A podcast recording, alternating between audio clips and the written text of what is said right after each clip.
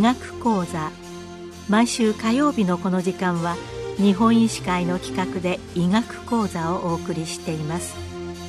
今日は男性更年期障害 LOH 症候群の診療について30回泌尿器科病院院長佐藤義和さんにお話しいただきます。本日は男性更年期障害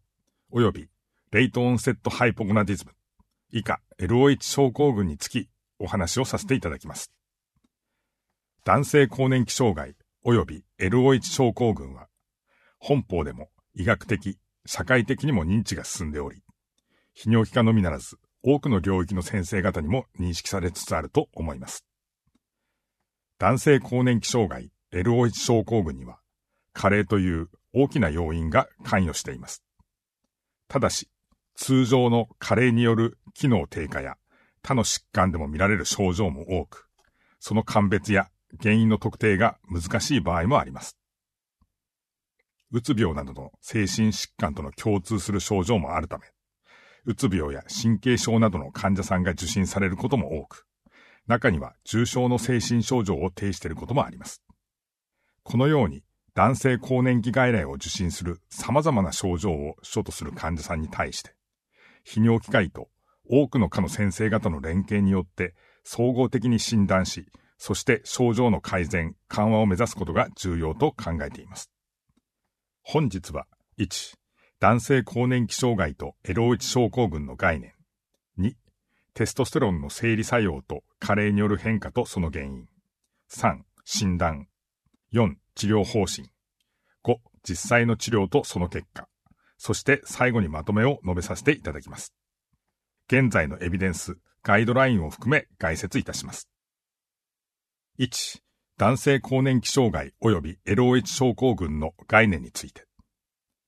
男性更年期障害及び LOH 症候群は、男性ホルモンの低下をもとにした症候群です。男性ホルモンの95%以上は清掃由来であり、残りは主に副腎で生成されます。その中心となるテストステロンは、男性生殖器の分化、二次成長の発現、精子形成、筋、骨、中枢神経、前立腺、骨髄での造血作用、皮膚、性機能、排尿機能などへ全身の多様な生理機能を司ります。そのため、テストステロンの低下により、性欲、勃機能の低下、疲労感、抑うつ、短期などの気分変調、認知力、検討式の低下、睡眠障害が生じます。身体的変化として筋肉量、筋力低下、内臓脂肪の増加、体毛と皮膚の変化、骨炎量の低下と骨折リスクの増加など、多くの症状、症候が生じます。男性更年期障害と LOH 症候群は同じ意味で使用されることもありますが、加齢に伴うテストステロン低下自体によるものを LOH 症候群。症状は同様ですが、その他の要因も原因とするより広い疾患概念を男性更年期障害と考えることが多く、この放送でもその定義に従うことにします。外来受診される患者さんの多くは様々な原因を有する患者群、つまり男性更年期障害であり、その中に LOH 症候群が含まれていると考えられます。テストステロンの加齢による変化とその原因。テストステロンは年齢により変化し、20歳代でピークを迎え、50歳以降、年に1%ずつ低下するとされています。テストステロンは細胞に取り込まれ、アンドロゲンリセプターと結合し、生理活性が生じます。テストステロンには結合型と有利型があり、両者の合わせたものが総テストステロンになります。結晶中のテストステロンの約98%は、タンパク結合型として性ホルモン結合グロブリン、セックスホルモンバインディンググロブリン、以下 SHBG アルブミンと結合しており、1から2%は有利型として存在しています。アルブミンと結合したテストステロンは SHBG よりも有利されやすく、有利テストステロンとともにアンドロゲンレセプターと結合しやすいと考えられています。総テストステロン、有利テストステロン、この2つのテストステロンの加齢による推移はどのような特徴があるのでしょうか？日本人男性においては、総テストステロンは加齢に伴い、緩やかな変化しか示さないのに対し、有利テストステロンは明らかな低下を示します。有利テストステロンの低下は、テストステロンの酸性低下ではなく、SHBG の増加により生じることに注意が必要です。ちなみに女性では加齢に伴う SHBG の増加は生じないので、有利テストステロンは減少せず、むしろやや増加します。次に、加齢によるテストステロン低下の原因についてです。原因として、精巣の来力細胞の減少や機能低下、肝脳下垂体清掃系の機能低下が考えられてきました。現在では併存する生活習慣病や肥満などによる機能的なテストステロン低下が重要であるとされています。肥満によりテストステロンは脂肪組織でエストロジェンに変換されます。また、生活習慣病の慢性炎症によるサイトカイン放出や、肥満によるアリポサイトカイン放出によりエストロゲン濃度が上昇します。それらにより、肝脳、下垂体、清掃系が抑制されます。このようなエビデンスから、現在では年齢よりも生活習慣病の存在がテストステロン低下の中心的原因であると考えられています。これは生活習慣病の改善がテストステロンの低下の予防にもつながり、治療における重要な概念でもあります。3. 診断。では、男性更年期障害 LO1 症候群はどのように診断するのでしょうか？以下に診断における3つのポイントを述べます。1. 症状の評価。診断においては症状の評価が最も重要です。男性更年期障害は多くの原因に基づいています。テストステロン低下が認められた場合にも、症状がテストステロン低下を原因とすることが妥当であるかなど、慎重な評価が必要です。それに加え、うつなどの精神疾患との鑑別が必要であり、更年期症状、性機能評価、排尿機能、うつ症状などの質問紙を用いて診断を行います。2、テストステロン値の評価。テストステロンは人種、個人、遺伝により血清中濃度やその感受性に違いがあります。また、テストステロンが作用する各臓器での生理機能発現の域値も異なっています。つまり、明確な、かつ単一のテストステロンの正常値の設定は難しく、テストステロン値の診断自体にはおのずから限界があります。しかしながら本法では、有利テストステロン値8.5ピコグラムパー ml をテストステロン値補充の基準値としてきました。そしてこの数値が一人歩きし、診断がなされてきた嫌いがあります。しかし、単純に有利テストステロン値のみでは診断できないことはもうご理解いただけるかと思います。男性更年期障害 LO1 症候群に対する診断は、これまでの基準値を参考にしながら、総テストステロン値と有利テストステロン値を総合的に判定し、テストステロン値の低下と症状の関連性や妥当性を十分考慮し、診断をつけていくことが大切です。3. 鑑別診断。男性更年期障害 LOH 症候群の症状は多彩であり、常に多疾患の可能性を考える必要があります。問診や質問紙によってうつ病が疑われた場合、精神科へのコンサルトを行います。軽度のテストステロン低下が認められていても、それだけで重度のうつ症状をきたすことは少なく、精神科受診を優先します。加えて、それまで診断されていなかった糖尿病などの生活習慣病をはじめ、神経変性疾患や副腎不全など、様々な疾患が10日でも発見されています。男性更年期障害という先入観にとらわれることなく、生活習慣病の併存など、より広い原因の可能性を念頭に置き、鑑別診断を進めていくことが必要です。診断のまとめです。生鮮機能を総合的に診断し、症状がテストステロン低下によるものかどうかを慎重に判断し、多疾患の可能性を鑑別していくことが重要です。4. 治療。まず実際に受診する患者さんの傾向を示し、それぞれの症状に対する治療方針と具体的な治療について述べます。男性更年期外来の患者さんの症状は、うつ、抑うつ症状、気力低下、胃疲労感、発汗、ほてりなど多く見られます。年代との関連で大きく3つの群に分けられます。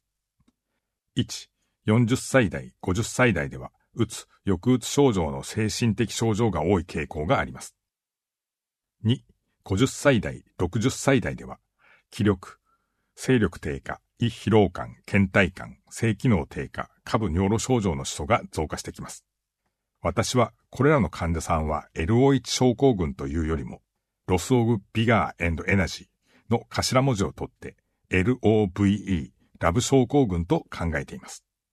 3、さらに高齢になると、ほてり、発汗の自律神経症状が増加してきます。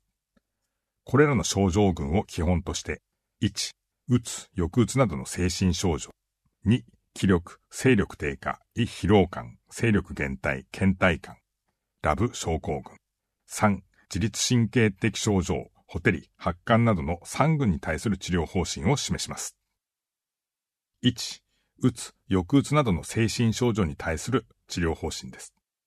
質問紙、問診から、うつ症状、抑うつ症状が強く、仕事に行けない、自殺祈祷などの訴えがあるときは、まず精神科へコンサルトを行います。以前の検討では男性更年期外来を受診した患者さんのうつ病の割合は42%であり、その半数は精神科未受診でした。あくまで泌尿器科医の診断ですが、明らかに多くのうつ病が含まれています。精神科での診断治療の開始後に、性機能症状 ED、株尿路症状がある場合、症状に適した薬物療法を行います。精神症状の改善が十分でない場合、テストステロンの抗うつ効果を期待して、精神科的治療と並行してテストステロン補充療法を行う場合もあります。2、次に気力低下、胃疲労感、勢力減退、倦怠感、下部尿路症状、ラブ症候群についてです。合併症、生活習慣、環境、加齢、ストレスなどから気力、勢力減退、倦怠感を主とする受診する患者さんであり、必ずしも精神科の受診は必要ありません。生活習慣の改善指導、体重減少、運動、バランスの取れた食生活、そしてホルモン補充療法や PDE5 阻害薬、タダラフィル糖による薬剤による治療を行っています。控除するようにホルモン補充療法はテストステロン値が正常値であっても、併存疾患や服用薬剤による禁忌がなく、相応の効果が期待できれば適用となります。3、最後に自律神経的症状についてです。男性のホテリ、発汗、寝汗などの症状に対する治療法は確立されていません。現在、漢方やテストステロン補充による効果を検討しています。耳鳴りなども多く見られますが、テストステロン値の低下がなければ男性更年期外来の適用ではないと考えています。未診断の多化疾患の存在が疑われた場合には該当する診療科へのコンサルトを行います。5、治療の実際とその効果。実際に行っている治療につき述べさせていただきます。1、テストステロン補充療法。適用は総テストステロンが2.0ナノグロンパー ml 未満の場合、絶対的適用になります。また、テストステロン値が正常であっても、気力低下、勢力減退、胃疲労感の症状があり、症状の改善が期待できるときには相対的適用としています。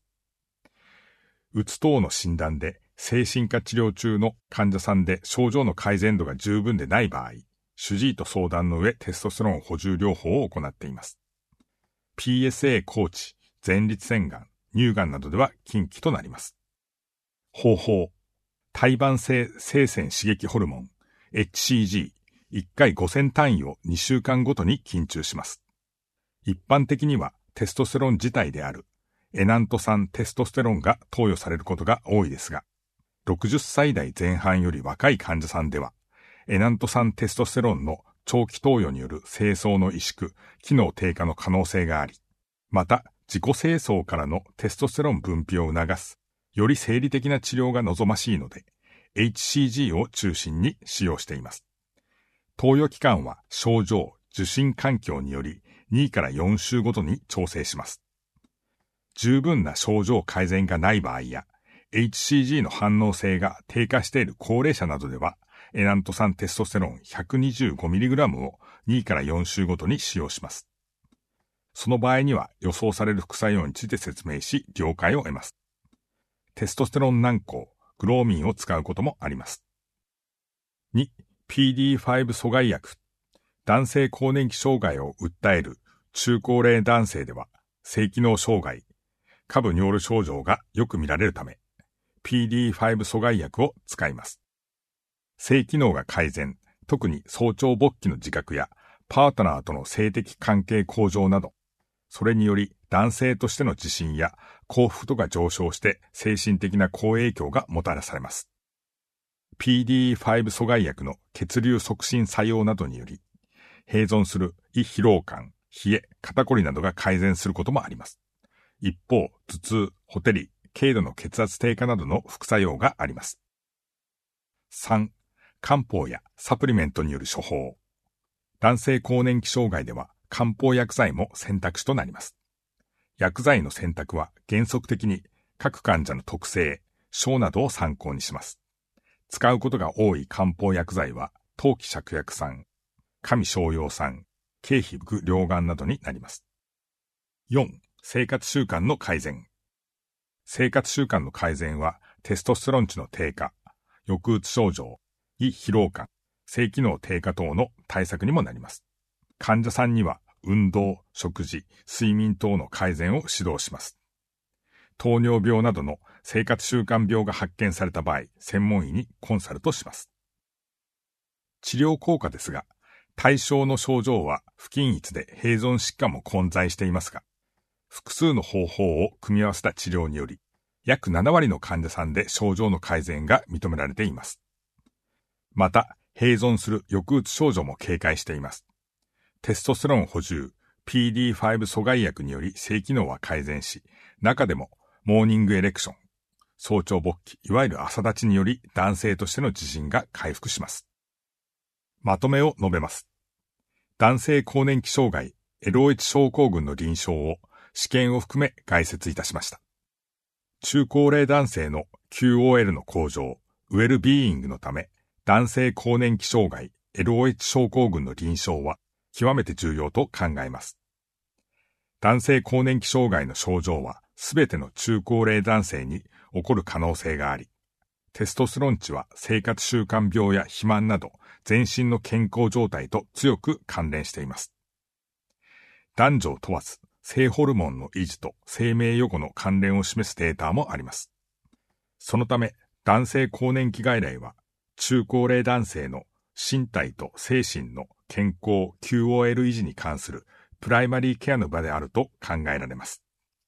男性更年期障害 LOH 症候群は食事、運動、睡眠を含む生活習慣の向上と生活習慣病の予防改善といったより広い領域とも関連しており、総合的治療、ホリスティックセラピーの一環として QOL と健康を改善維持していくことが求められます。このように男性更年期障害 LOH 症候群の臨床的意義を共有し、泌尿器科医と高野先生が共同していくことが非常に重要であると考えています。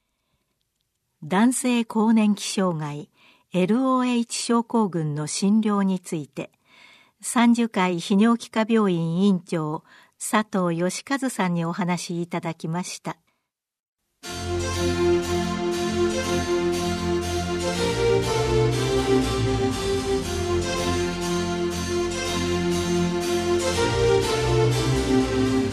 それではこれで日本医師会の企画でお送りいたしました医学講座を終わります。